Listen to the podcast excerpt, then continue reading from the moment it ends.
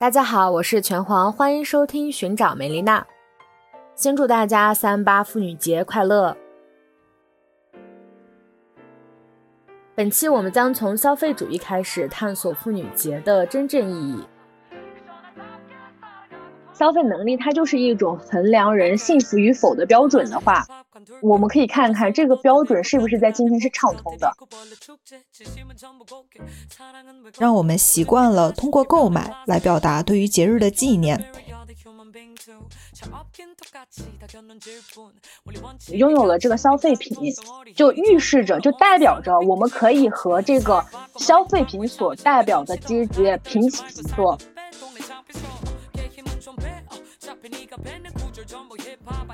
今年这个妇女节，让我们一起识破消费骗局，摒弃消费陷阱，对各种消费节 say no。而且对女人对自己好，这个这句话你细想想，为什么不让男人对自己好一点？因为男人无时无刻不在对自己好。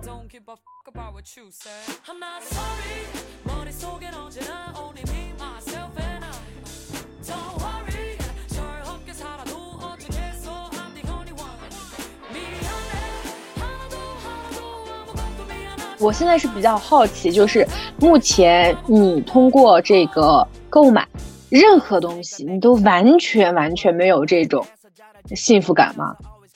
我好像真的没有哎，因为买任何东西你需要花费时间和精力，你不能说看到什么就买。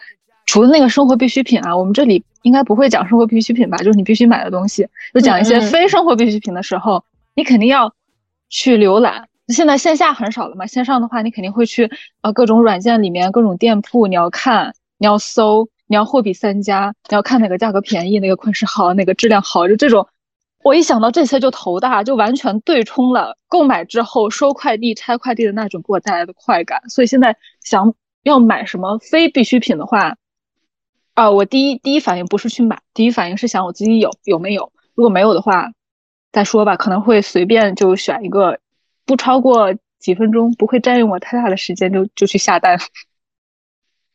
因为上次我们在群里聊天的时候，你说你把购物软件卸载掉了，是所有的购物软件吗？是的，我现在上一次购买可能是买一个什么那个电脑的线，我就直接在京东的微信小程序上买的，跟那个 A P P 是一样的界面，都挺好用的，我觉得这样会。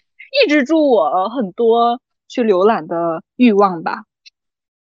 妈呀，那你真的好厉害呀！也不是抑制，我现在没有这个欲望了。你现在就跟红姐特别像了呀，就是不是专门的在抑制这个东西，就是没有，就是让你买你也想不到任何我想要买的东西。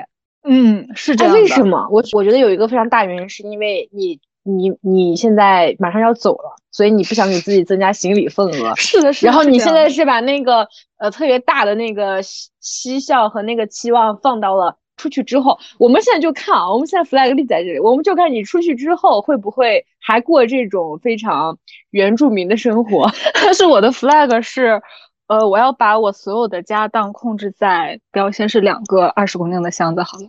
因为飞机托运的限额就是两个二十公斤的箱子，我希望可以装满我的全部家当，这样去到哪里两个箱子一走就 OK 了。这是我的目标，我就是希望自己搬家没有很多的困扰，因为我搬过很多次家，上一次搬家搬了十大袋东西，都是我一个人整理出来的。那我们就看你这次呃搬家控制在两个箱子之后，你到了当地之后。你会不会再次产生这种购物呀、消费的这种冲动？我们到时候对比一下，看看是不是到底到底到底是那个？因为反消费我们早都概接触到这个概念啊，现在说太早了。就是我还是我还是有点有有点那个啥，有点我我我觉得我还是不行，因为我觉得换种角度来说，我觉得我也差不多呀，因为我现在也是马上要到一个地方去嘛。也是需要把，因为新疆也很远啊，也是需要把自己的行李放到那边。但是我心中想的，你知道是什么吗？我心中想的全都是新疆的床单、一些设备装置，要搞个怎样，就是我全都想的就是这些。但是我我这样，嗯，哦，但是我我有进步啦，就是比如说我你家不是最近才搬家嘛，然后我现在这个小这个小床上面没有合适的床单，我都忍住了那个购物的冲动，我把我的夏凉被儿给它夏凉被给它披在了上面，没有合适的床单，然后我就心想，嗯，反正我反正就在这凑合一个月，到时候买个可爱特别可爱的床单给我字儿新家。我上次搬家也是这样的，就不仅是衣服，你对家居的这种购买的欲望、装饰新家的欲望也很强烈。我当时就想，呃，想把那个家就是搞得就是焕然一新，什么换窗帘，我看窗帘看了大概有几个月，我一直没下单，因为要量尺寸，我一直懒，拖拖拖拖拖拖拖拖，拖到了我就完全不想买东西，就最后也确实没买，幸亏没买。啊，那我比较好奇，哎，你现在这个阶段是这样，那你之前呢？你之前就除了这个家居这一块儿，你其他方面有没有哪一个板块或者什么东西是你就是特别喜欢买的？就是哪怕你有这个东西，但是你还是想买。我能想到最多就是衣服吧。其实衣服我去年风控上海风控前还下单，激情下单了几件。也不好看，也不实用，家秀比较好看的衣服，收到货我打开了一穿，惊呆了，就一次没有穿过那种衣服。但是看到店家的那些图片，还是会有购买的冲动。那会儿一也就一年前吧，不到一年前我还有购买很多衣服的欲望，想要穿搭呀，然后每天那种啊不同色系呀这种，还还还是很多的。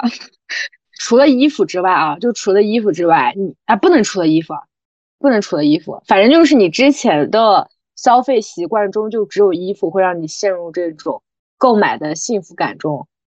对，大多数魅力。对，之前还化妆的嘛，化妆，但是我化妆品跟那些一般的女生比，应该也不算很多，但是会有购买的。冲动的会买了一些廉价的、平价的，我不买大牌的。嗯，那你那要是现在让你去回顾你之前的消费习惯的话，最让你后悔或者是一个比较对自己无语的一个消费体验，你还能想得起来吗？因为我确实过去的消费的大头都是来自于衣服，但是我衣服的这个不同的。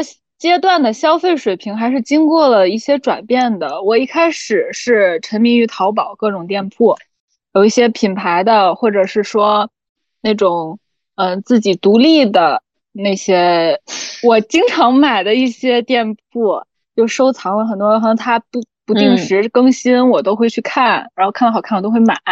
到后来我发现淘宝上的溢价太严重了，之后我就转战了幺六八八。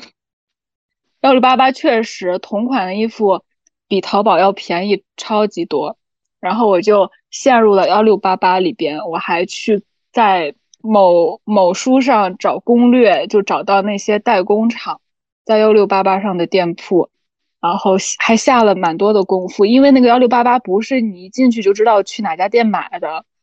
然后我当时做了很多攻略，就收藏了很多店铺，就专门找那几家店店铺买。但是在幺六八八买的弊端就是你必须要凑到那个邮费，他才给你发货。很多店都是不退不换的，所以说这是它的一个弊端。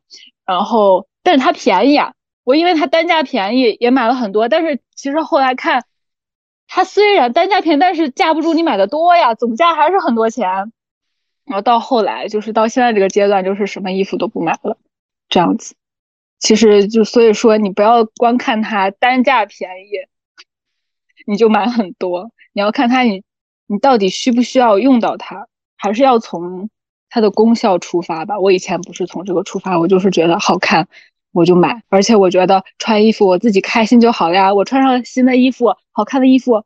我我把它当做一种爱好，我觉得穿搭是我的一种爱好，为数不多的一个爱好，让我自己开心，就是悦己的爱好。我感觉我现在还没太能从这个圈子里走出来，就是穿搭爱好这一点，没太能。我只能从，就是只能是一种，呃，减少频率。就比如说我最近，呃，可能过段时间要工作了，那我就会陷入一种焦虑，就是陷入一种。啊，比如说我工作中要穿什么这种焦虑，因为我的衣服都太都太不适合工作中穿了，就是就是一些什么东西，然后就太不适合了，然后我就会陷入一种焦虑，而且提前的哦，就是然后最近特别忙嘛，但是我最近就有那个。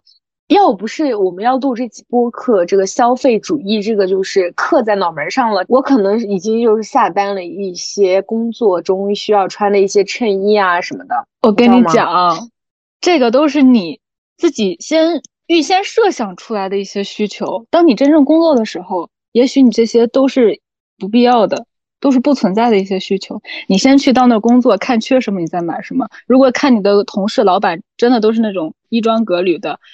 需要很多 dress code，你再去买。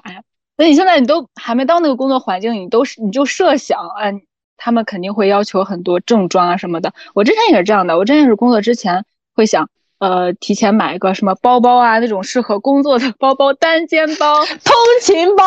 哎，啊，我先买，我还没去工作呢，我就买了。结果到那发现，我需要的包是什么？就是双肩包。我我需要用它用来装电脑。然后我发现其他大家也都是背个双肩包。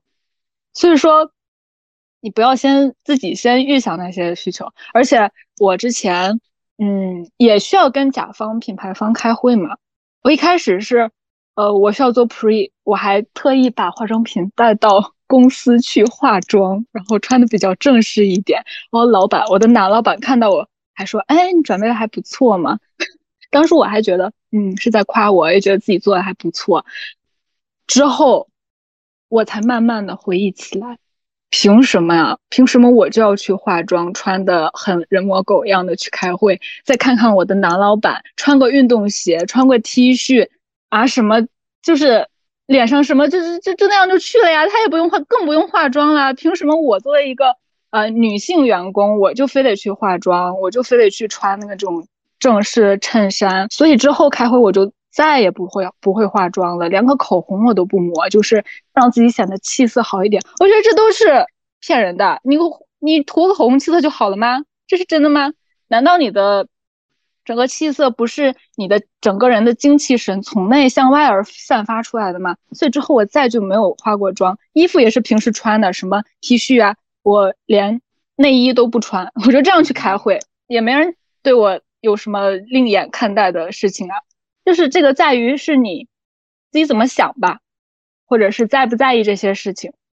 嗯，我觉得，我觉得初入职场的人会陷入到这个怪圈中，可能是一个是因为自我定位不够清晰吧，就是因为你很缺乏安全感，所以就用自己的那种。呃，各种刻板印象去让就包装一下自己，让自己显得 office lady，或者是显得这个有工作能力一点。我觉得可能也是一种我们缺乏安全感的一个表征吧。但是我又在想，那为什么只有女性她会陷入到这种表征？还是和我们之前聊的很多点还是有这个共通性的？但是我还是觉得，为什么我还是会这样？就是我我都非常清楚，但是我还是会陷入到，还是会陷入这种焦虑中。虽然我还没有去直面，但是但是我觉得也有可能正是因为我还没有直面它，所以我才会陷入这个焦虑。如果我直面它的话，可能就会好一点吧。嗯，我觉得你说的安全感，就是现在很多人会。获取安全感从一些很表层的地方，就是从一些你很容易做到的事情中获取安全感。比如说打扮一下自己，化个妆，穿个衣服，这是很容易做到的呀。每个人都可以穿一件好看的衣服，就就虚假的安全感。这其实这其实都是虚假的安全感。真正的安全感你从哪里获得？你认真准备你的工作内容，一会儿要需要做的 pre，这才是真真实实的安全感。但是这种安全感需要你花。更多的精力和努力才去能获得的。嗯，我觉得可能是因为初入职场的人，他们还不知道自己要准备什么，所以他们只能先把这些准备好，因为他们还不太确定接下来需要他们准备什么。所以我觉得可能，嗯，如果说这些东西暂时的可以给你带来安全感的话，我觉得那就先去先去让自己获得这样的安全感，然后之后就把它丢掉。我觉得也是一个路径吧。像我现在的话，可能我。还是没有达到足够的知行合一。我非常确定这是一种对对女性的一种规训，但是我还是会担心，呃，因为这个未知的环境，如果我不这样做，会怎么怎么样？所以我就只能让自己先安全的先做，然后之后如果我有这个不做的能力的话，那我再把它丢掉。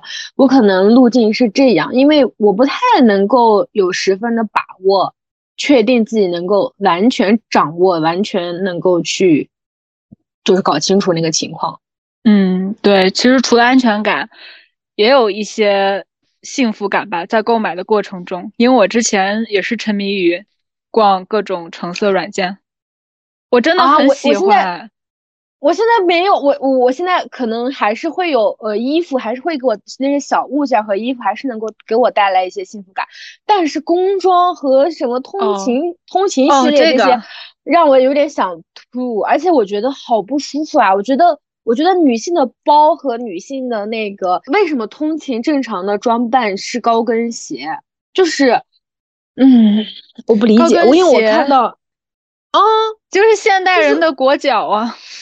对啊，我我因为我有看到小红书的一些分享，然后我就看他们的正常的通勤装里面全部都是高跟鞋，我就特别。我穿不得好吗？我这我尊贵的脚穿塞塞不塞不进去，而且而且我确实穿不得，因为我脚又就是有点宽。我感觉我现在还是能够通过消费获得一些幸福感，而且我觉得，呃，这个消费带来的幸福感比，我觉得比任何事情给我带来的幸福感，哎，不能讲任何事情吧，至少在至少在那个，就比如说爱情。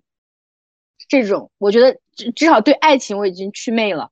我是一个对爱情、对亲缘关系祛魅的女人，但我不是一个对消费主义祛魅的女人。可见消费主义它真的太强大了，真的太强大了。我现在看到一些，呃，我最近不是看了那个超级顾客嘛？等一下接下来也会聊到。我在看到超级顾客中这个过程中，我甚至呃，就是他们十四集节目，我感觉我每集都中标。就是每一集我都中标，我特别容易被这种营销手段洗脑，特特别容易，我都不我都搞不明白为什么。我觉得我现在唯一的幸运就是我钱少，我穷，我没有办法每个陷阱我都进去，而且我会觉得，嗯，这种幸福感它是有效用的，它是非常有效用的，嗯，而且我我会带着一种很珍惜他们的心态去和他们相处，我就会觉得。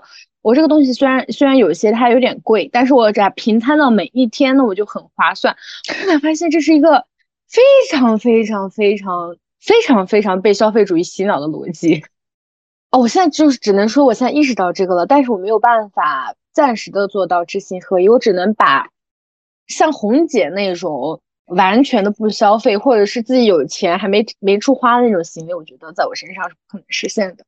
我对自己自我认知很清晰，我就是一个非常喜欢很多无用东西的人啊，一一些很碎小的东西，有可爱的。我我我我之前也很爱，然后我想到，我突然想到，其实有很多个方面我都踩过坑，除了衣服，我还有那个，突然之前追过？星，我之前追过星，你也知道的，追星要真金白。银的花钱，我没有花过钱，你知道我之前。我之前信奉的一个追星的追星的准则就是，如果你不花钱，你就不是在追星，被洗脑了，你知道吗？然后我还会花钱买那种什么账号，要给他们刷榜单、刷歌单、刷名次，还要买他们的那个专辑，是什么海报我倒没买过，还有其他什么，反正他不止花钱，因为我刚才讲要刷单嘛，刷那个榜单，他花很多时间的。就这点，我现在回忆起来，我真的是悔不当初。那我花几百块钱又花了，但是我花了真的大把的时间去专注粉圈，去跟那个什么对家吵架啊，有什么 CP 粉啊，有毒尾啊在那吵架，我就觉得，哦，我真的是在浪费生命。追星追不得，真的追不，但是钱是不可能的，注意力可以。没有，没有，没有任何，没有任何团从我口袋里边 拿走过钱。哦，但我突然想到一件事情，那个乐队从我兜里掏过钱，我从我买过那个他们的砖，就是那个盘周边吗？嗯，周边和那个哦，周边我也买过，但是是一个我想当睡衣的一个 T 恤，很舒服。对，嗯，但是用用上了。但是啊，他只要是跟什么乐队呀、一些什么小众的东西扯上，加了他们的 logo，它的溢价就非常严重啊。那你买那个好像还不到一百块钱啊，那也还行吧。嗯，还我在想，就是因为便宜才买的。啊，那还行，那还行。因为我一想到周边，就真的就本来可能成本，呃，不说成本了吧，就一般的可能就是几十块钱，二三十块钱白 T，加了几个字就翻十倍，两三百块钱，我觉得很多。我突然想到，我还买过五月天的荧光棒，但是我连演唱会一次都没去过，然后我买了个那个应援棒。哎，这种事情，这两百多还是一百多？这事情虽然我没做过，但是我的大学室友做过。就他们买那个棒，在寝室里面看 Big Bang 的线线上演唱会，把灯关了，我在那摇。啊，我我也是看五月天的线上演唱会，在那摇，笑死笑死。对，就这种，我感觉我们很爱在很多爱好上，就这种，不管是追星啊、听音乐的爱好上，很多花很多钱。我之前，嗯，还喜欢。玩一些很大众的乐器，比如说尤克里里和吉他啊什么的。我买过两把吉他，一个尤克里里。第一把吉他是高中时候买的，超级难弹，那个弦特别硬，特别伤手，然后所以我也没学下去吉他，然后就闲置了。之后是又买了一尤克里里，好像买过两个，嗯，然后也没怎么玩。就就送人了还是什么的，卖掉了。还有还有最后一个吉他也是，嗯，买来呃玩玩装装，之后也就卖掉了，就折价卖掉，折折了很多价卖掉的。就这种在爱好上的，你也没有花很大的精力去玩这些东西。就是我几乎所有的爱好都不能称为是特长，就只是用来玩玩，花很多钱来玩玩。那这种这种钱真的花很多。但我觉得这种还好呀，我觉得为爱好投资是一个很正常的事情。就人生人活着嘛，找点乐子。而且这个消费，它又不是说像追星那种看不见摸不着的摆那儿，那个牌儿放那儿也不知道有什么搞搞什么鬼用。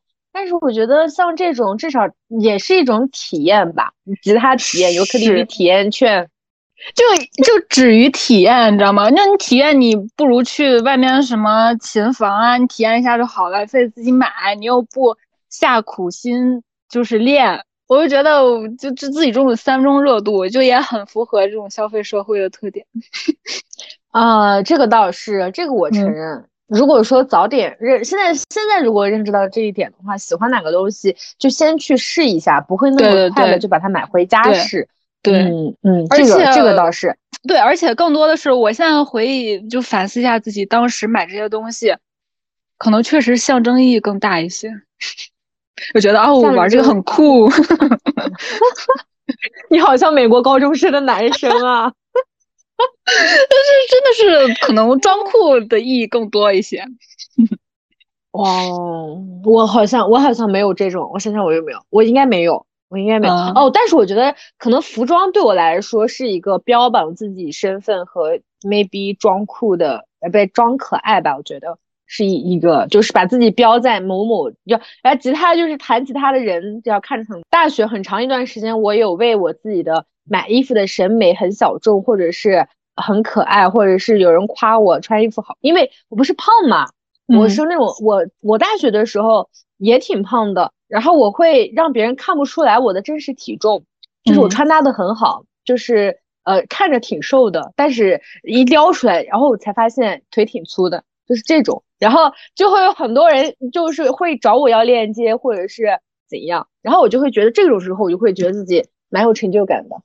嗯，你知道吗？就是限就是仅限于此罢了。嗯嗯，其他的比如说。真的很多啊，呃，旅游的时候会买一些纪念品，旅游会很大一部分是以消费为目的的。我因为出去玩的机会比较少，没走过中国太多地方。等我长大之后再出去的时候，脑子已经清醒了。像比如说小的时候，如果小一点去迪士尼的话，肯定很多周边都特别想要。但是现在去迪士尼就觉得啊，好吧，没什么。我对这种玩偶什么的也并不感兴趣。对，所以就是玩儿。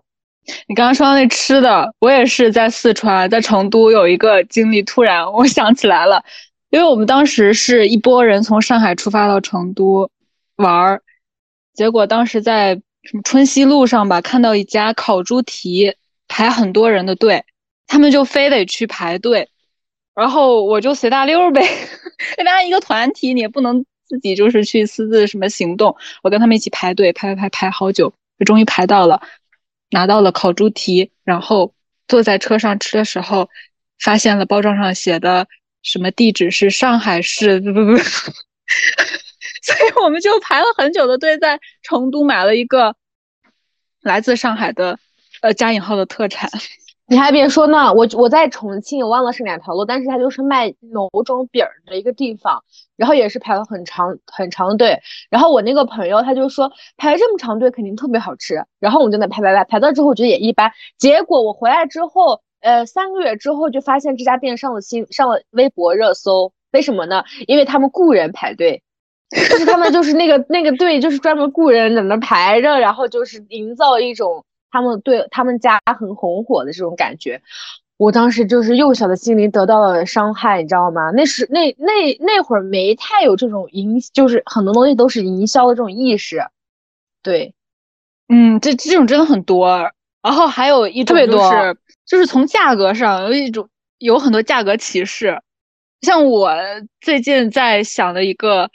嗯，可能是骗局，我又掉进去了。就是我我去武士办卡，我之前会办通卡，通卡就是你交多少钱，你不限次数去跳，它对应的是次卡，是按课时划次数的。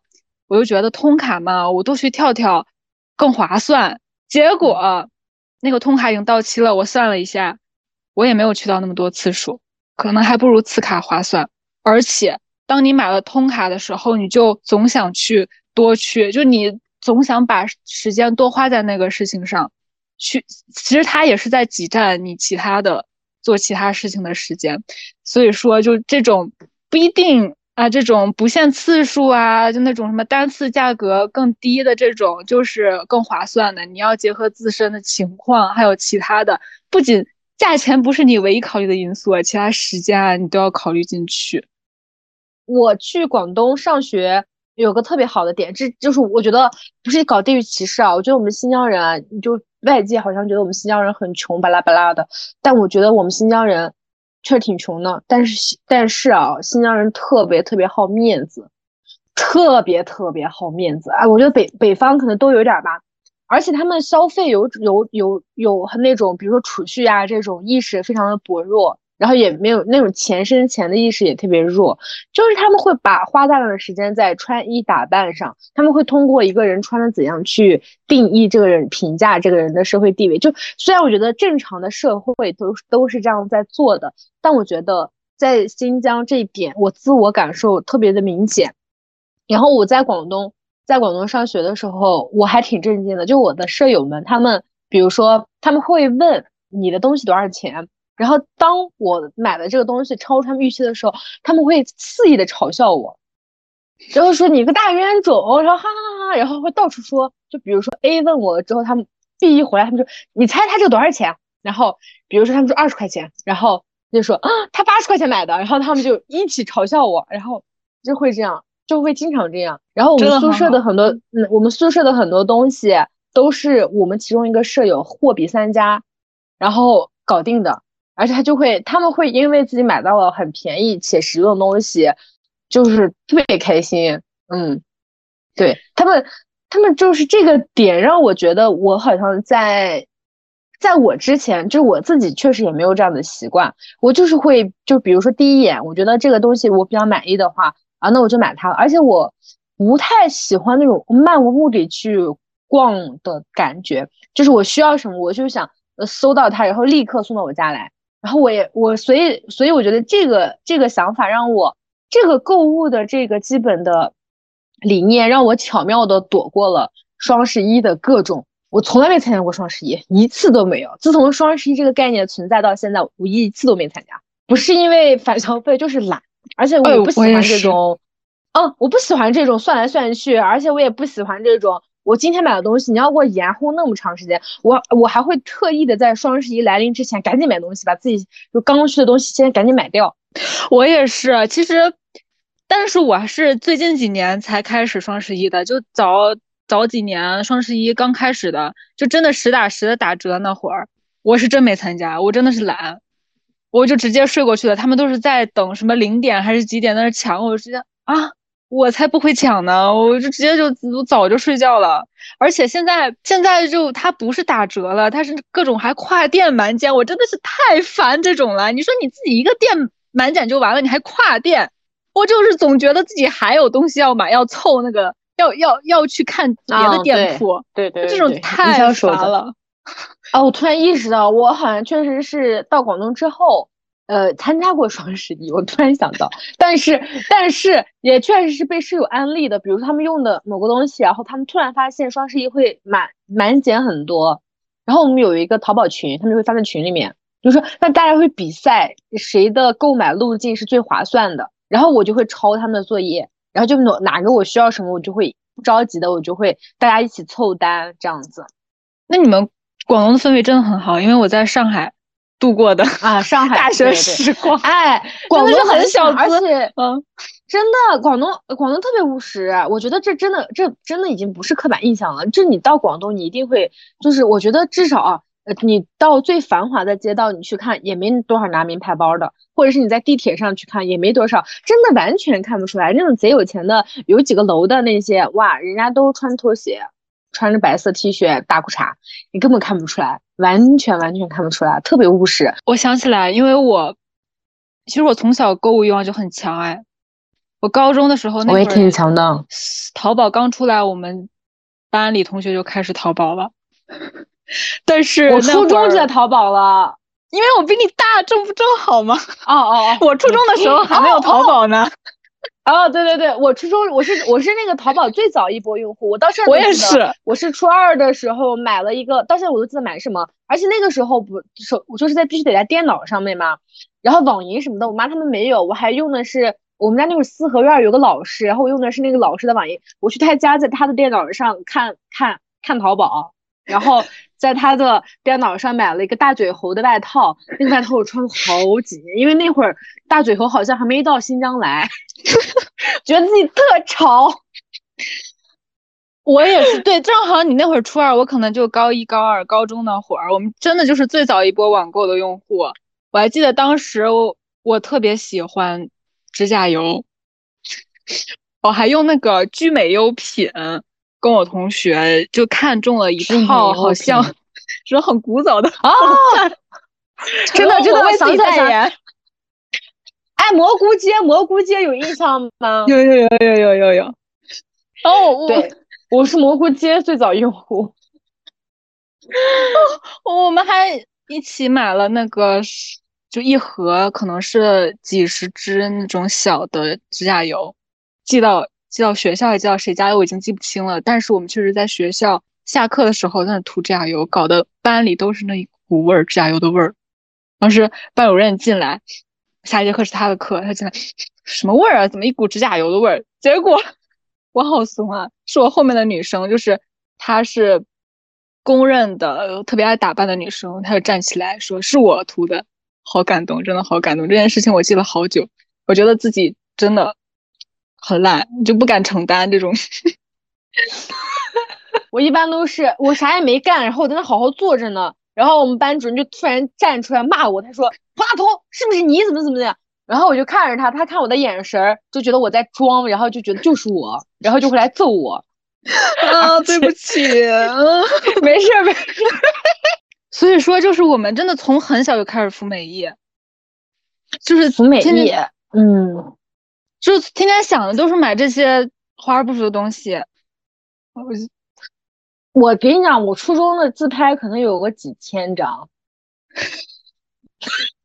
而且而且我的自拍还不是我没手机嘛，我都是自拍在别人手机里的，然后传到我 QQ 空间。我现在 QQ 空间的相册就是初中的相册，真的几千张，姐姐们不开玩笑，几千张。所以你知道那时候就是觉得自己特特好看。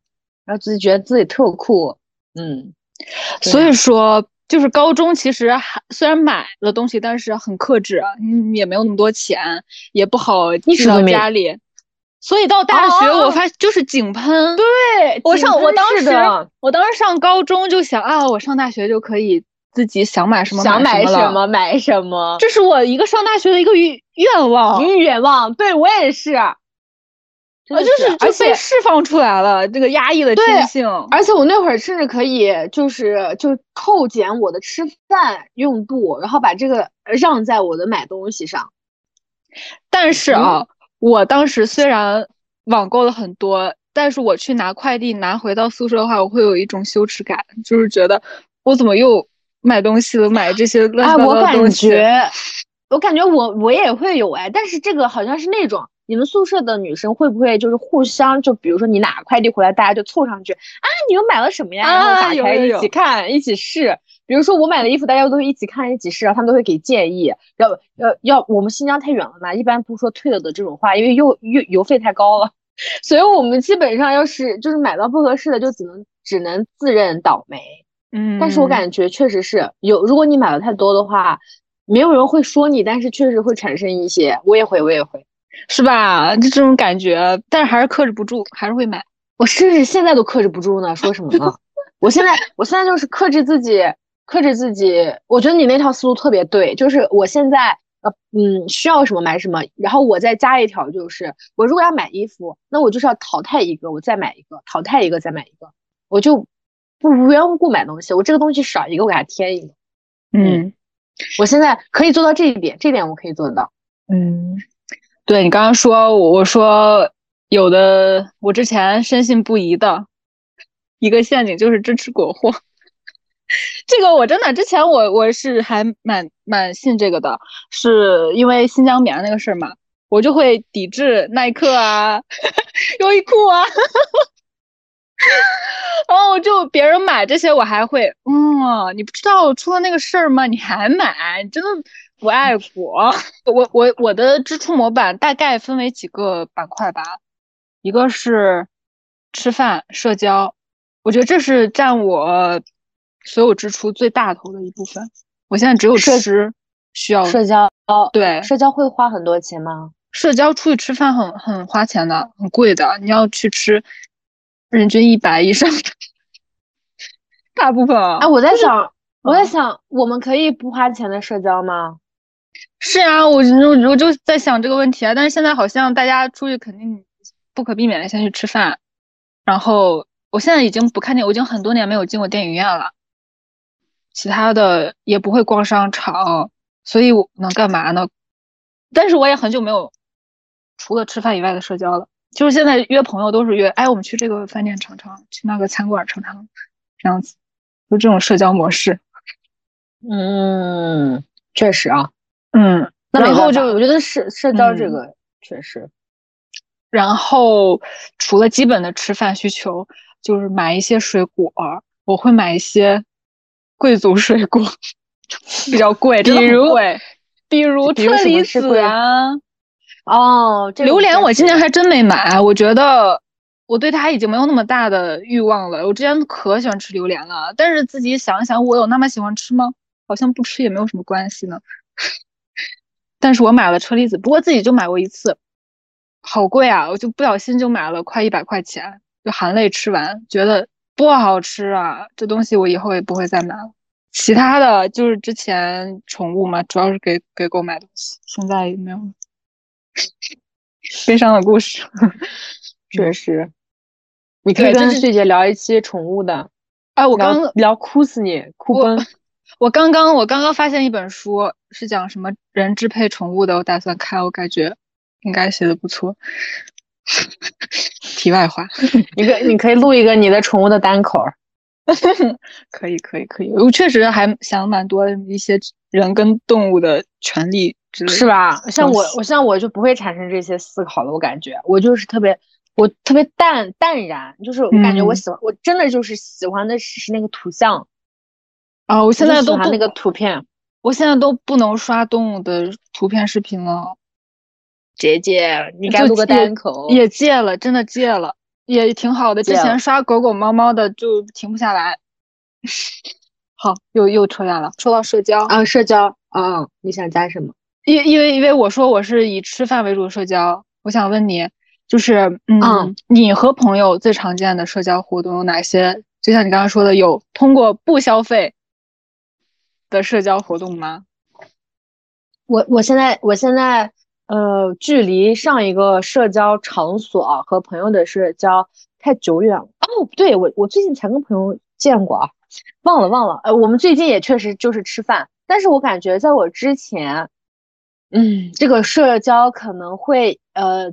在女权不够那么觉醒的阶段，都是以拍照为最主要的一个社交，就是我们今天出去的最主要的目的是拍照，嗯，然后其次就是另外一个另外一个和朋友社交的场所就是，嗯，比如说看一些展览，或者是去公园，我很喜欢去公园，然后展览，我觉得广州展览也不是特别多，就参加过一个展览。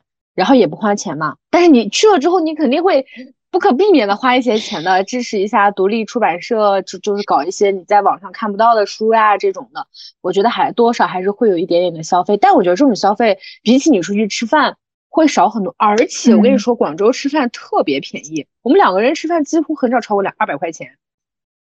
没超很少超过，而且我们也是吃也会吃火锅，也会也会吃一些，就比如说泰料，我觉得泰料还挺贵的，然后剩下的。呃，日料日料日料也吃过，我觉得日料有点贵哎。剩下的日料会超过，但是感觉剩下的很难超过哎，几乎超不过。对，就是吃饭很便宜。我自己吃饭我会尽量就怎么便宜怎么来，但是我跟朋友吃饭会不可避免的可能会想多点一点啊，或者点点贵的呀。就会拉高跟朋友的社交这这个花费，然后正好前一阵儿我不也是给你发过一个视频截图吗？我正好在上一个网课，那个网课的作业正好 是一个老友记的片段，那集讲的是 Monica 他们三个富人坐在一边，然后 Phoebe 啊他们是三个穷人坐在一边，为了庆祝 Monica 升职，Monica 是是生日还是升职啊？啊。我我不知道生日 没看过，而且他视频只有三分钟，我也不知道后来怎么解决的。就是他们会，然后很明显桌子两边一边是非常丰盛的，每个人点的一个套餐，然后另外一边三个人就只点了饮料还是什么的。然后他们对算的时候是一开始要 A A，然后另外的那三个穷人就很不满嘛，然后他们也支支吾吾的，然后。然后嘟咕了半天才说出来，有点不公平，而且我们赚的也不多，没那么多钱跟你们 AA，我们也没点那么多，为什么要跟你们 AA？所以他们之后是怎么解决的？最后是各掏各的，就是谁点了什么的，就因为我觉得这个点在在国外比较好实习，但是在国内比较难实习，因为国外的话分盘嘛，你谁吃的谁点的都一起，就是呃都是独立的，但是在国内的话，我们很多吃的都是一起吃。你没有办法说你点的那个我一一口都没吃，所以我这个我不给你 A，我觉得这也太好笑了。对，所以我觉得在国内有点儿。对，所以说角色啊，你说，你说，你说，你先说。啊，但是我觉得能像老友，能像 friend 他们里面很诚实的说出来，我的资金水平和你的资金水平不一样，所以我们今天这个这顿消费可不可以 A A，或者是？可不可以怎样各掏各的？我觉得这一点还是挺好的，而且我觉得是相对比较困难的。我和我的朋友们一直到都是 A A 啦，就是 A A 这个在我们中不形成负担。但是呃，比如说我有一些经历，就比如说我特别我一点都不喜欢吃日料，遇到那种不那么熟悉的朋友的话，呃，我别人说他想吃日料的时候，我没有办法跟他说，那我们不要去吃日料这样。我会，那就去吃日料吧，就会这样。但是和我很熟的朋友，我都会非常直接跟他讲，我只吃韩料，就是 我我我特别喜欢吃韩料，我就是什么东西我就只想吃韩料。就是你想和我出去吃饭，那你选一个你想吃韩料那天再去和我吃吃饭吧。然后再来就是，我觉得在我们的社交中，就是很难去拒绝别人。就比如说今天你本来不是那么想出去的，但是有人约你，你就很难拒绝他。然后这种就造成了很多。无谓的消费，但是这个点我现在已经破除了。我就是我，我只跟我想见的人见面，我不想见的我是不会见的，我无所谓。对，所以说对你来说，如果跟你是拥有不同消费理念或者处于不同消费阶层的朋友的话，是不会跟你太亲近的。是这样吗？就是是消费里面是你就是择友啊，或者什么是一个很很大的一个因素？那倒也不会耶，那倒也不会，因为我现在也有非常好的朋友，呃，他们他会很自在的服美役，然后也会呃，比如说呃，去一些我从来不会去的场所。我觉得这个不影响我们的友谊，只不过是一些呃，比如第一次可能不太第，比如跟一些不太熟悉的朋友第一次出去吃饭。我可能很难直接的跟他讲，你你选的这个地方我不满意，我不喜欢这样，但是也不影响我和这个人之后的相处。如果我们之后变熟了的话，那我可以很正常的跟他说，嗯，我之前是一个就像说我很难拒绝别人的一些消费 请求啊或者要求的一个一个人，我现在是因为觉得很多消费都是面子消费啦，社交中啊。还有，比如说朋友之间会送礼物，就这种，或者说你谈恋爱的时候要要给你的另一半要要去送礼，就好像你的礼物的价值就是衡量你们一个感情的一个标准一样。但是我我我反而想说的是，我觉得任何的非亲缘关系，它一定是需要一些东西去维系的，就是呃你自己去破除是很简单的，但是你不能让所有人和你一样，对吧？而且这个关系就是，嗯，大家都是喜欢别人在意自己的嘛。那你在意的方式不能仅仅是嘘寒问暖。我感觉啊，我感觉这是一个呃社会人的现实吧。因为你如果说人家给你送了一些东西，你你要是不送的话，就怎么怎么样。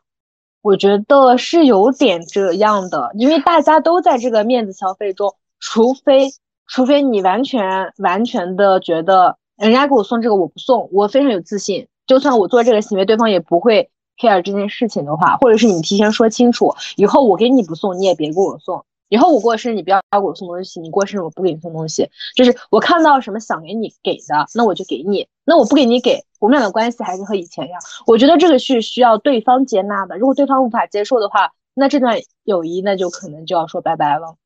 确实，我在想，为什么总是要向那个需要送礼或者是需要花钱的那一方靠拢，就不能向那个不花钱或者是低消费的那一方靠拢呢？确实，这整个社会就是处于在这样的一个风气里边，你这个小团体或者小环境，你无法去摆脱。但是我自己呢，我确实是我现在，我就很明确说，不要送我这个东西，不要送我那个东西。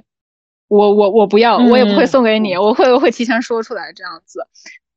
嗯，对，我觉得这点挺好的。我现在会说我不过生日，就是不要给我买生日礼物，我不过生日。但是别人过生日的时候，我还是会想送哎。我今年开始我意识到了，我以后每个朋友过生日，或者是我想给他们送东西，我就全部送书。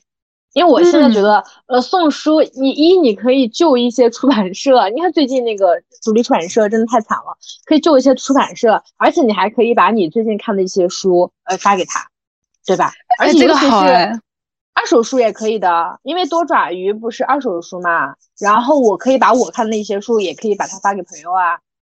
嗯，这个好，这个好，这个好礼物啊，这个好，这个好。我觉得我以后，我以后给朋友既有礼物，也有不用花太多的钱。然后这个大就是，我觉得收到送收到别人送的书的人，他也不会觉得必须有那种必须还礼的这个需要，我觉得很那个啥。反正我是完全不在意别人给我有没有送礼物这件事情的。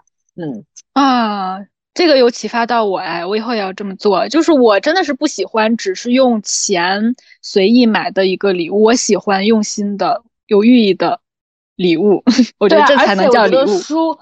而且我觉得书什么的特别，你就比如说你选怎样的书送给怎样的人，都是很有很值得玩味的。嗯，有一种寄托。然后你，对对，那个那个多爪鱼，它那个呆加布，嗯，你知道吗？就是我曾经看的东西，然后给你，然后发给你，然后呆加布，重现远景重现。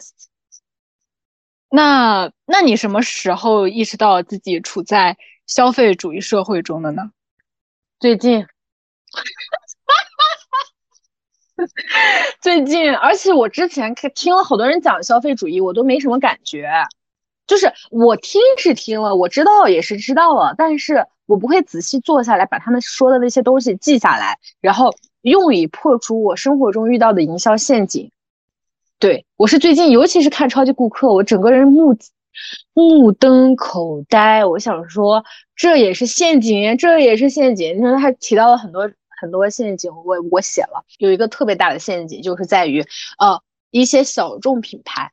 我反正会吃这个小众品牌的亏，就比如说我我不想有一些从众心理，所以我选择一些相对小众的产品，我对他们寄予非常的厚望，比如什么家庭作坊或者是呃独立审美这样子的东西，最后发现每个人都用的和你这个东西来自不同公司的两个分支，还有就是那个洗手液，然后洗手液的清洁力度根本就没有肥皂的那个清洁力度高，啊，洗衣粉也算吧，就是洗衣粉。它是其实清洁力度最高，然后最便宜的。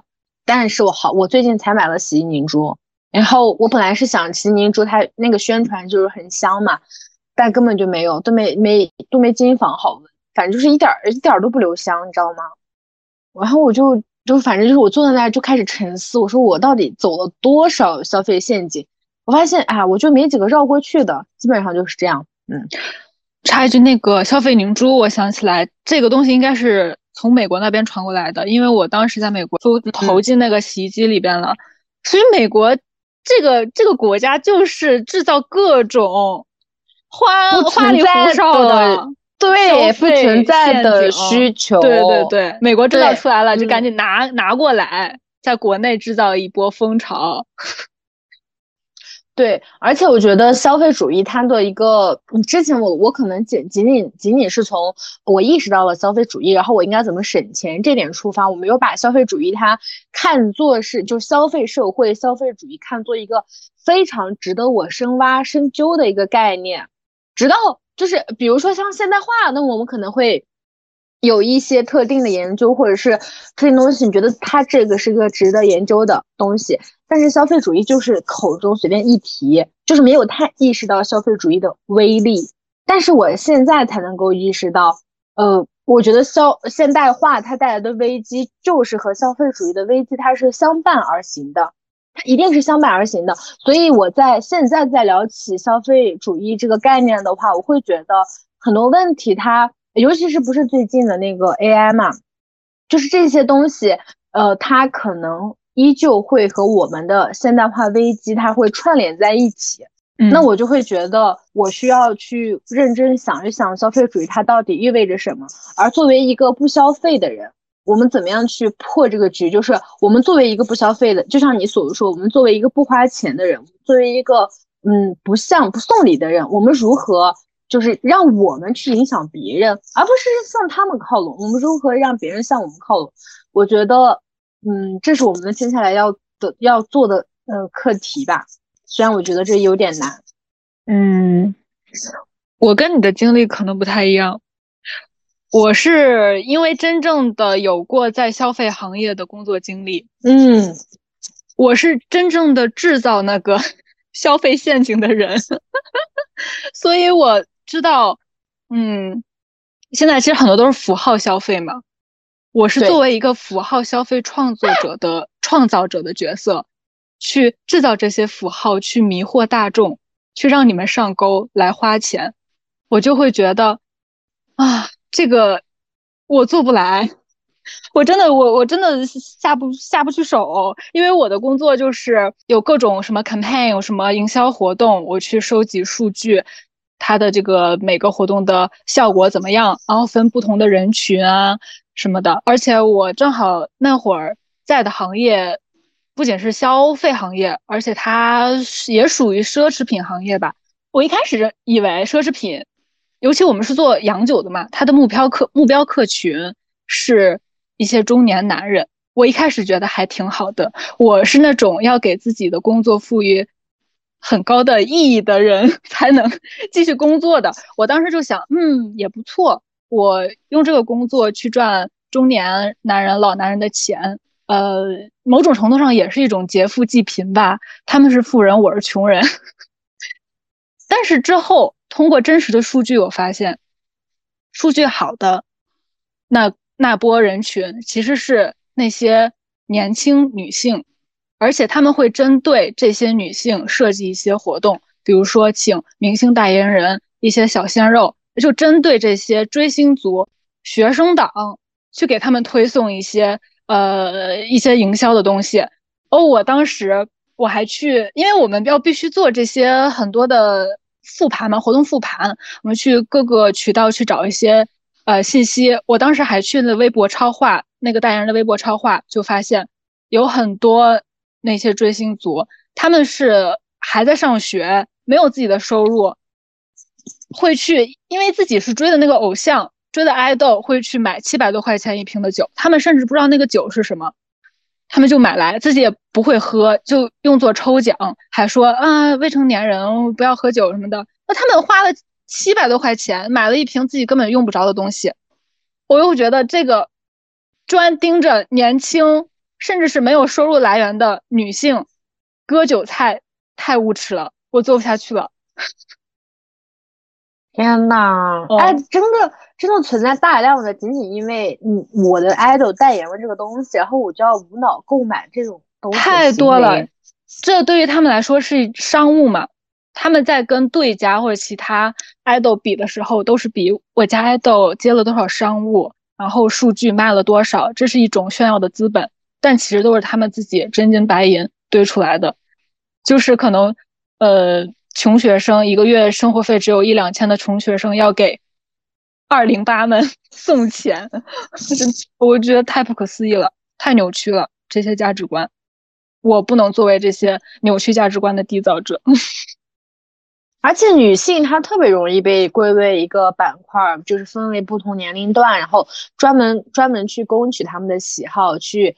购买就包括超级顾客中，他其实也提到了女性的美容产品和男性美容产品的区别，其实成分含量都是差不多的，但他们进行细市场细分之后，那就是贵。然后他们总结了一下那个百分比嘛，就是多付多少百分比。然后他们的这个节目中得出来的数据数据是，女性会为同等的产品多付百分之三十七的费用。包括我们以前觉得。对粉红税，我们以前觉得可能就是一些美容产品呀，或者是衣服，我觉得这是一个大众已经知道的概念，会我们会掏粉红税。但是像耳机，然后那种经期的止痛药这些东西，对比正常的无性别的和正常的止痛药都是要贵的。所以你现在就是，如果说我们如何去对抗这点，就你要是购买什么东西，你就是输入相反的。相反性别的关键词，你去对比一下价钱。像我今年就购买了，不是购买了一个羽绒服嘛？然后那个羽绒服，我我当时说是五百块钱还是多少钱？好像就是五百块钱吧。嗯，啊，就五百块钱，但是它是一个鸭绒的羽绒服，然后也特别特别好穿，是那种防风的，然后特别特别轻薄。对，当时当时就是觉得好便宜啊，就是没逛过男装店，你知道吧？大开眼，我说啊，这么便宜。我就立刻买了，然后就是也穿了一个冬天，特别好穿。我现在就是觉得很多东西，而且它那个口袋特别大，然后你插打开的那个里面它也是有口袋的，特别特别大。我第一次，我就是感觉穿男人的衣服真的就是满足了一个作为人的一个基本的需求。我反正感觉冬天的衣服，比如说我的羽绒服，之前羽绒服它的口它的那个口袋会设计个形状，你知道吗？它可能会设计成手套或者咋，就是它是歪歪斜斜的。就是设计大于舒适，但是男装都是呃舒适大于设计，它这它完全是为你的这个舒适感服务的。但是女性的服装不是，包括我想说那个止痛药，止痛药不是之前我们说很多什么不能天天天吃布洛芬，不能每个月吃布洛芬，结果那不是后面就吃布洛芬没事儿，想吃多少吃多少。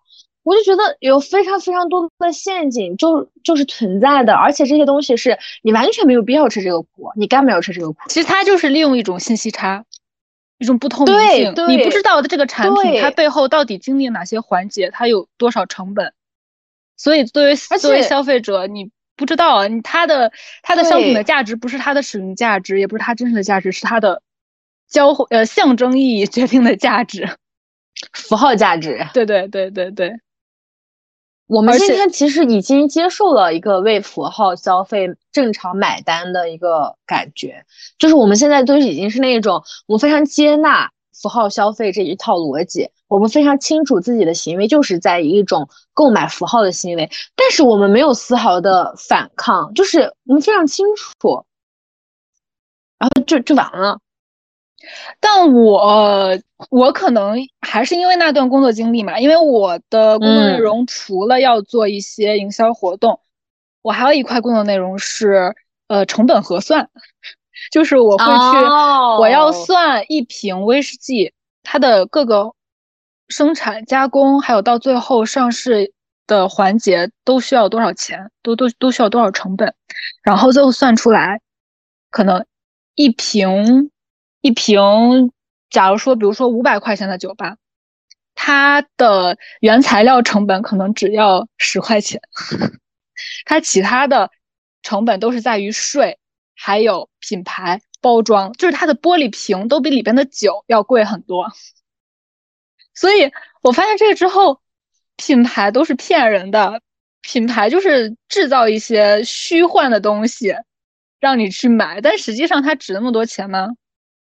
根本不值，所以之后我我就也不买这些大品牌的东西。之前当然也没有买很多啊，但是因为这个这份工作的经历，我自己会买很多酒，很多品牌的酒也挺贵的，一瓶要好几百，自己去研究。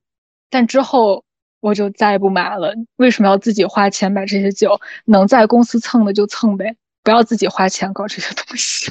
我觉得真的就是一种信息差，没有人会告诉我们它的成本是多少。像那个服装的话，现在有蛮多人开始出来讲什么尾单啊，讲这个成本。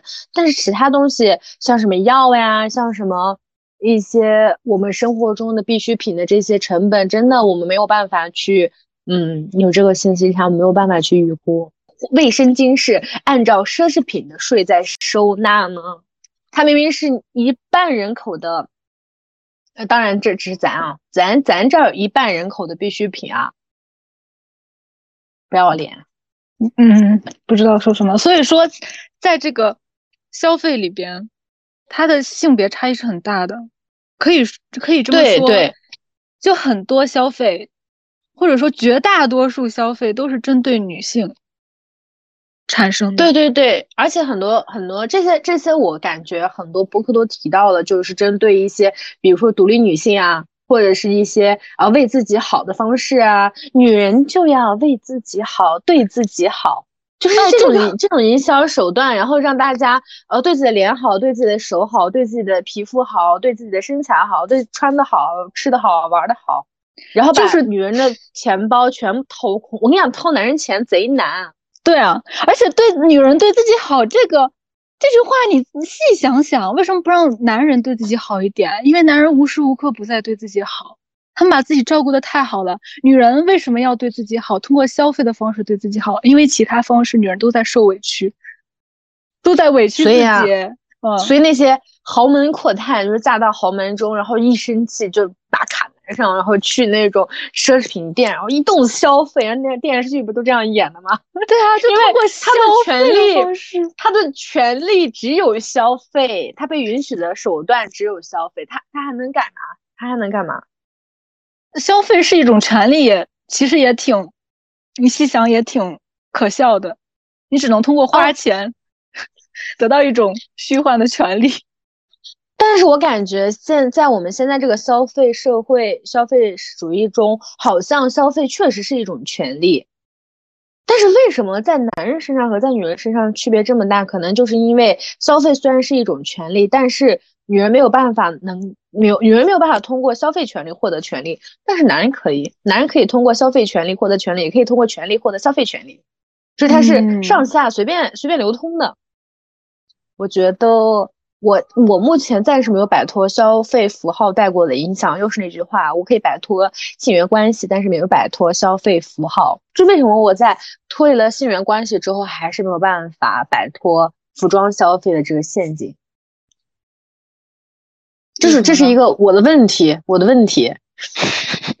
所以，所以为什么呢？我觉得尝试去摆测的话，你是不是把服装？或者是你外表的一些，呃，还是符号吧，作为品味、呃，品味和审美的一种体现呢？你是觉得自己的审美还是很重要的？嗯，我感觉我确实有觉得自己的审美挺重要的，但是又不能完全是体现在服装上，因为我现在完全就是很接纳自己像现在这样，然后我出去也是，我的这个东西完全没有基于别人对我的评价上，但是我还是会希望自己是有审美的，这个审美不单单体现在服装上。嗯，比如说还有什么吗？嗯，就是我喜欢的一切东西啊，就是比如说我喜欢的歌，我喜欢的水杯，我喜欢的一切小玩意儿。我觉得这些是一个我的延伸，可以这样说吗？嗯，就是我的我本体的延伸。所以这个问题就，我也是想问你，为什么人们会热衷于用这种喜好，尤其是通过消费获得的一些物件来标榜自己的一些审美，来标榜自己是一个怎样的人？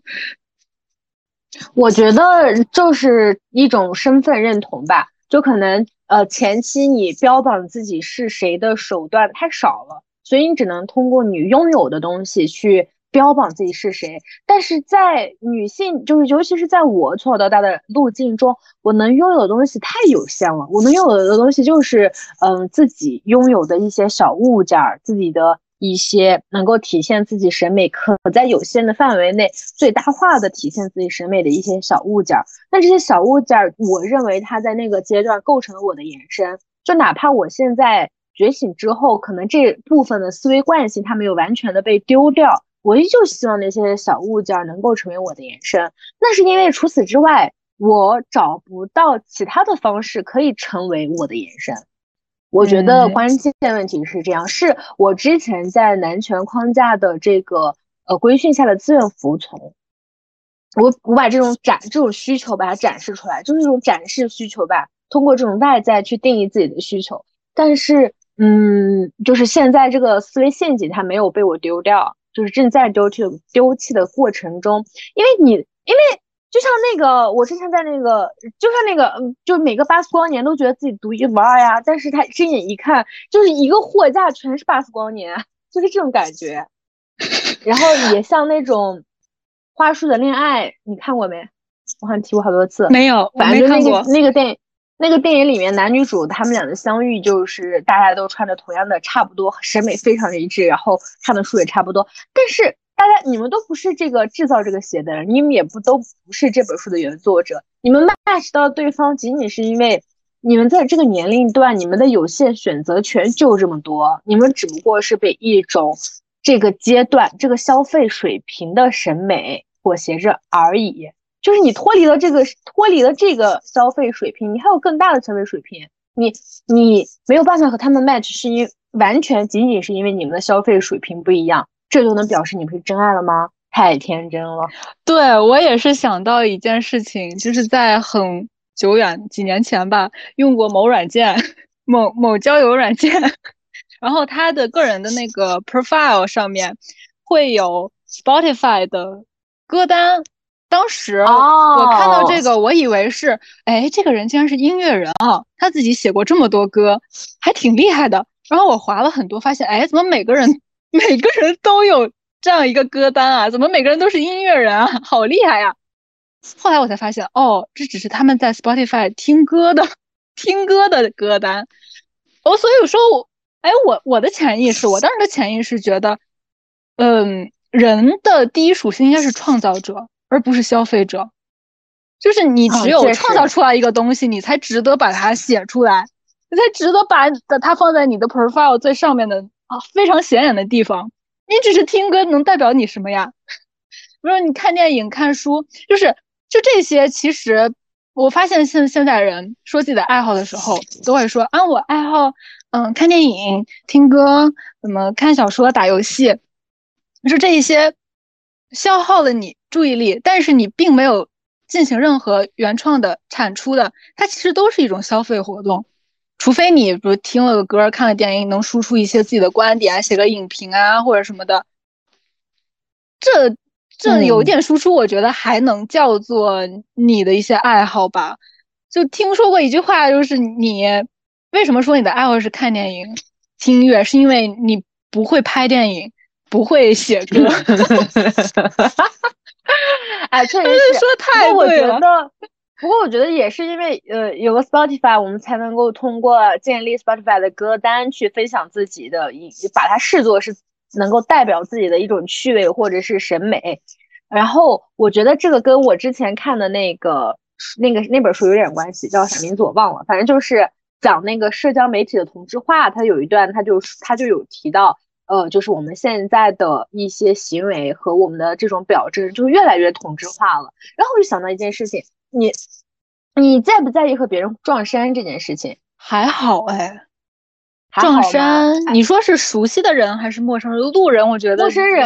但是我们不是有一句话就叫那个撞撞衫很可怕啊，谁丑谁尴尬是吗？然后就这种话，然后我觉得这种话，也就是雌竞不雌竞，咱就不讨论了。然后我就觉得这种话可能他就表示我们可能都很在意和别人撞衫这件事情。哎，那我们为什么会非常在意和别人撞衫这件事情？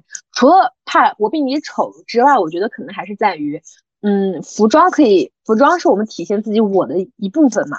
那我要是碰到一个跟我完全穿一模一样的，确实是觉得有点，呃，怎么怎么样。但是你有没有发现，现在啊，现在包括小红书上面都有非常多那种他发他发了他一套穿搭，然后下面一堆要链接的。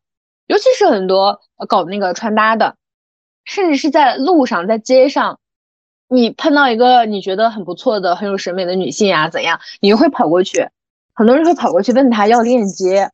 然后我就觉得，哎，大家不是很在意和别人撞衫这件事情吗？为什么又突然不在意了呢？然后我就觉得，这可能就是一种同质化，但是大家还是很在意和别人撞衫这件事情的。他们在意的只是说。当我觉得你很有审美，我想问你要链接的时候，我可以接受，我可以接受我和你撞衫，我把你划到我接纳的那个群体中。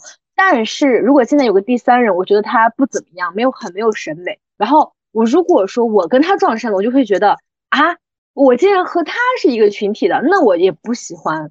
就是他就会把这个人排除到他的群体中。我觉得今天还是很在意撞衫，但是大家的撞衫，它是被以一种群体的方式把它分裂出、分隔、分隔开的。对我觉得这样的话就更搞笑了，你知道吗？哎，就跟网易云一样啊，就是歌曲的评论里边总是觉得，哎，这首歌好小众，不想被人发现。但又要分享出去，让别人听到我的品味是多么独特、多么小众。然后有人听也听这首歌，就觉得啊，遇到了知己这样子。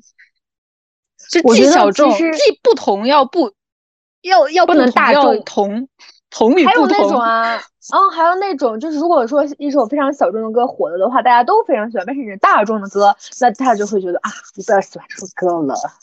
嗯，这其实跟穿衣服什么的逻啊潜在逻辑都挺像的。我觉得可能真的是因为我们现在的一种呃身，就是这也是一种身份认同嘛。真的就是我们的，可能是我我之前从来不觉得我们会出现身份认同危机，就是在我们国家，我觉得我们国家的身份认同非常非常的非常非常牢固。我觉得可能啊，可能是因为我们现在可能开始有了一些身份认同认同的危机，所以我们很在意。嗯，自己是否够独特，以及自己是否能够自和自己想要的群体处在同一个水平线上这件事情。嗯，我我我对这个好像没有太多的亲身体验，哎我好像没有在努力寻找谁跟我要认同，我只是觉得现在人都太懒了，我觉得他们就找捷径去寻求这样一份认同，你找到了这份认同又能怎样呢？嗯，还是看人，最先看标签吧。外表你打扮的什么风也是一种标签，但我还是不太喜欢这种。其实你还有其他的去标签的东西可以做啊，比如说你写文章，写一篇文章啊，或者发表一些言论啊。但是这些东西肯定你花的精力要多很多，你需要极大的创造力。但是而且我觉得好像很难对现在的人。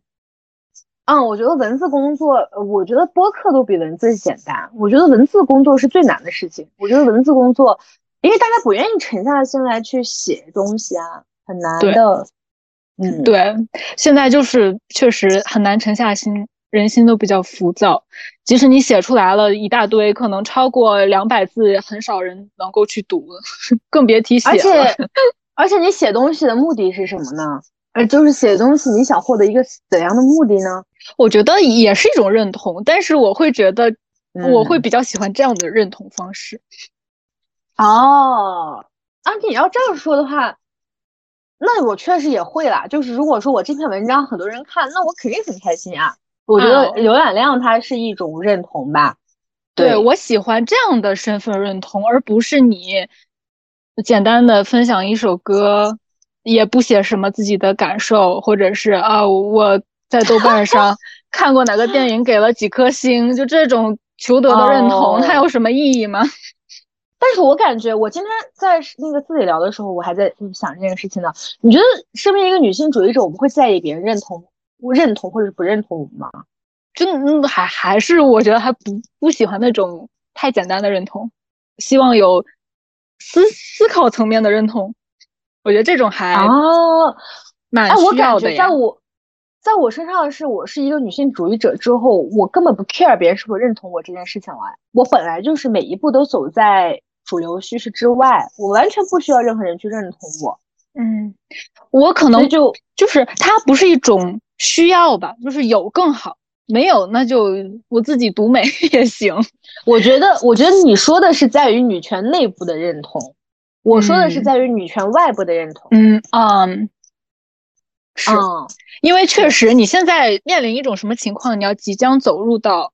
大社会中，你要面对一些对。完全不跟你在同一个同温层的人，对。而我现在没有这种这种顾虑，对对对，你你那会儿就是嗯，对，那会儿还没觉醒，而且我现在对啊，我不需要去接触很多人，我没有什么社交，对对，嗯，对我之前设想过，我之之前觉得啊，我如果是一个呃觉醒之后，我会不会和一些人对话很困难？但我现在觉得。我挺特别会装，我装的挺好的，无所谓。就是我会把这个概念给它剥离剥离开。我觉得是社会怎么样去定义消费者的这点我们没有提到，我们都是从一个个体的角度上出发，我没有提到就是社会是如何去看待消费者的，就是我们是如何如何，就是因为我觉得今天我们之所以会产生这种身份认同，一定不是基于个人主观的，它一定是有社会层面的原因嘛。我觉得是因为为什么呢？就是我们社会是需要一个合格的消费者的，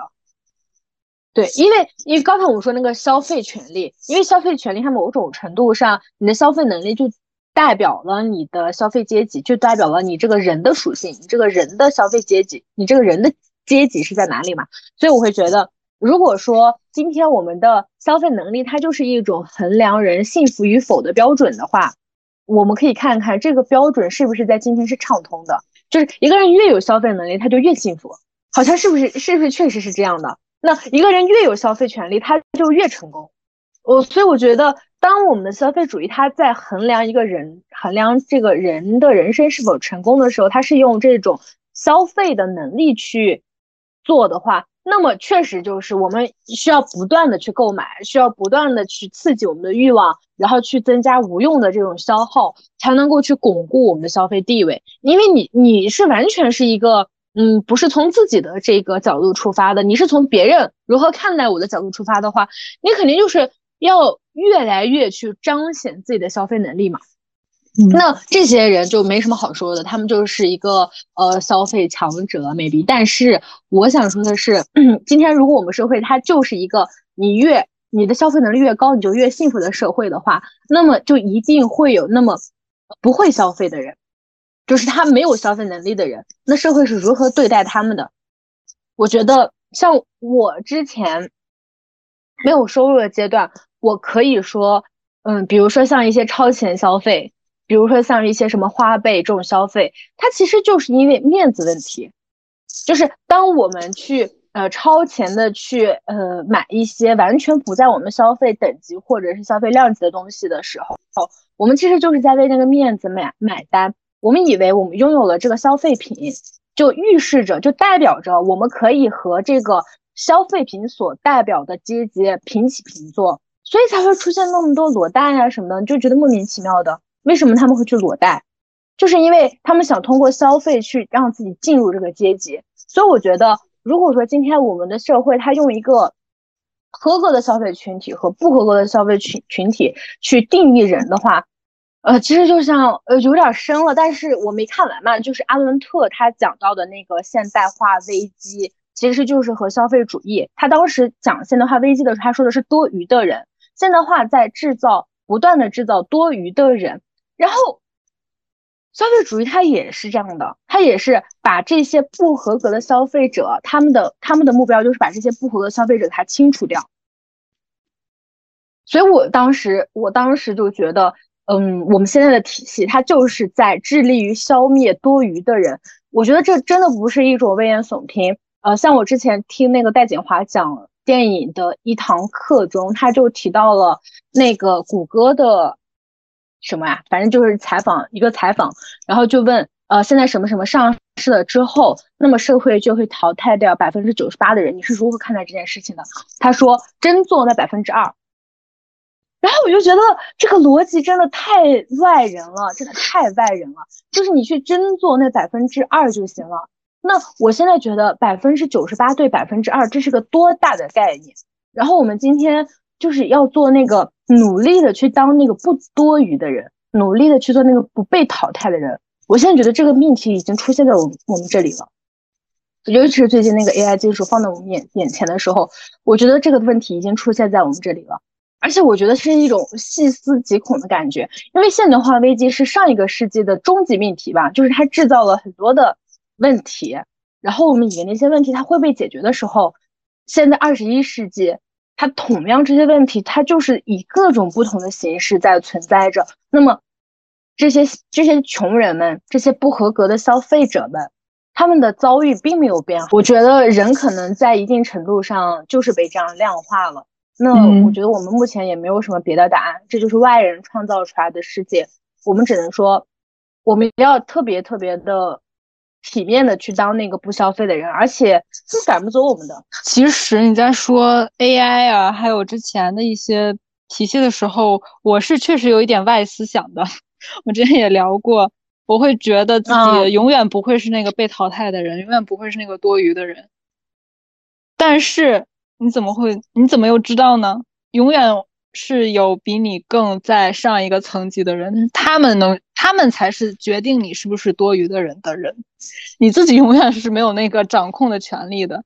对的，而且我觉得消费主义它最大的陷阱就是，呃，加上消费主义和现代化一起降临的世界，它最大的陷阱就是在于，如果说是以前，我们可能很难去想象富人的生活是怎样的。一个非常具有消费能力的人是怎样的？但是现在我们的设很多设备太普及了，我们对于富人展开了各种想象，我们知道他们过的是一种怎样的生活，所以我们就是在不断的够，能有一点点和他们相似，我们就非常满足了。所以在有缺陷的消费者的这个聚集的地区，他们还是能够看到，他们还是能够看到那些。具有消费能力的人过着一个怎样的生活？所以他们就会绞尽脑汁的找一些替代品，平替，平替就是这样来的呀。对啊，所以说这些东西它就是会一步一步的去刺激着我们。穷人就用平替，富人就用正那叫什么正常的。然后我会觉得，嗯，在这个思考路径中，我开始意识到钱的重要性了。对。我开始嗯，更进一步的意识到钱意味着什么了，就是穷人穷意味着什么？穷就意味着你没有人权。我们今天这个社会，它就是穷，就是人，就是穷，就是穷人就是没有人权的。虽然说听着很危言耸听，但是你有钱，你是不是能够用你的一切资源去让你有一个基本的人权保障？但是穷人，穷人他怎么去保障自己？我们现在都接受这一套逻辑，我们都接受，我们都接受强者为王啊，我们都接受要去努力的去当那百分之二，剩下百分之九十八怎么办？怎么办？就是不不用管怎么办，反正他们会消失的，世就是世界会留给这个呃真当百分之二的人的。对我钱对于我来说也是一种权利的象征，我是从比较小的点感受到，就是身边的一些事情，因为。正好前一阵放假嘛，在家待着，跟我妈朝夕相处，我就能体会到，因为我在家我也不花钱，也是她花钱嘛。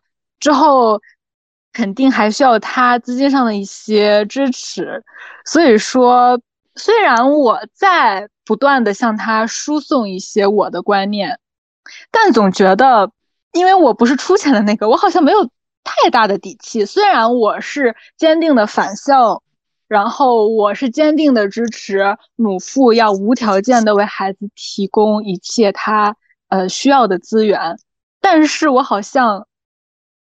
这落实到具体上啊，我还是无法做到。我伸手要他们的钱，我还要让他们按照 我说的去做。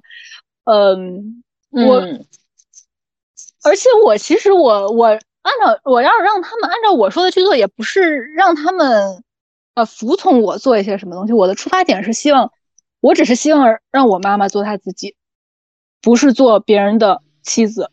别人的妈妈，别人的女儿，这样被这样的身份捆绑，但是我好像光说没有用，我只有自己真切的去做到，我可以不被呃妻子、女儿的身份束缚到，我只有真正的用我自己的钱做出我自己的时候，他看到这样的呃我女儿可以这样活，他可能才会去开窍。或者说去探索另外一种生活的方式，做自己的方式。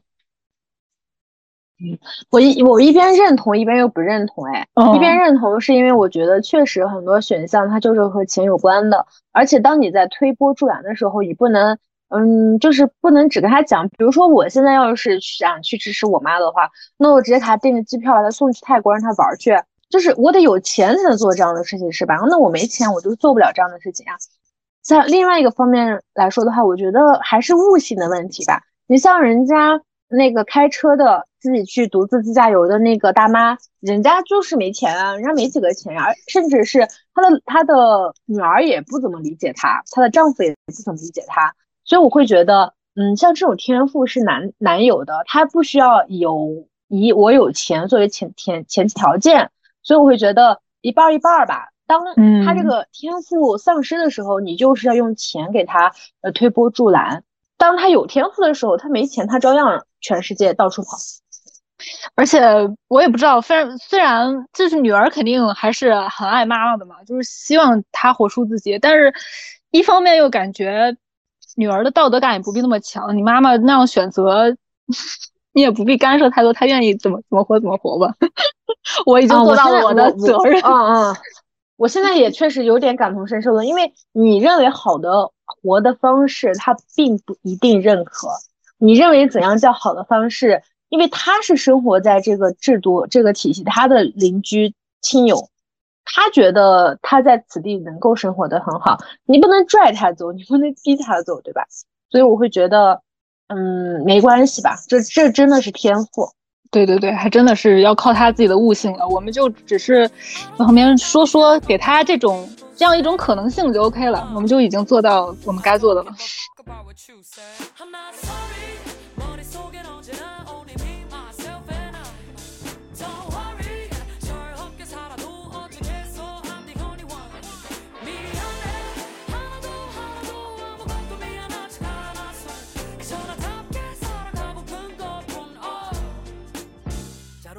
내가참바보같나봐나에대해서잘알지도못하면서 always killing my vibe 뭐라도되는줄아나봐 Feeling like you becoming somebody 하지만 그건 너의 착각 난 물어볼게 있어 사대질 자격 어딨어 날 가르쳐 들려 하지마 You ain't my teacher I'll school you 넌 왈가왈부 할짓 없이 그냥 말만 많고 Peach one show me featuring 제발 좀 그만 나와 노래도 못하면서 singing 하는 복면가왕 자극적이지 않아 재미 없어 힘이 drama 괜찮아. 난 모든 일에 내 진심 힘을 담아 but lucky 내 무게 두 개를 닫은 채 눈치 안 보기 헛수해버린 losers. 물어봐 who is My mercy I'm cruising. 목걸이는 real cupid 쉬워 보이면 너가 해봐. Come and show it. I'm proving. Okay. 적당히 맞추면서 살아가. 일일이 다 설명하기에 내 입이 아파. Uh. I'm always trying to live my own life 내 앞가림하기에도 난 충분히 바빠 난 나를 속여가면서 바뀌고 싶지는 않아 너 아니어도 사랑해주는 사람 너무 많아 I don't care I don't care What you say What you say I don't give a fuck about what you say I'm not sorry 머릿속엔 언제나 only me myself and I Don't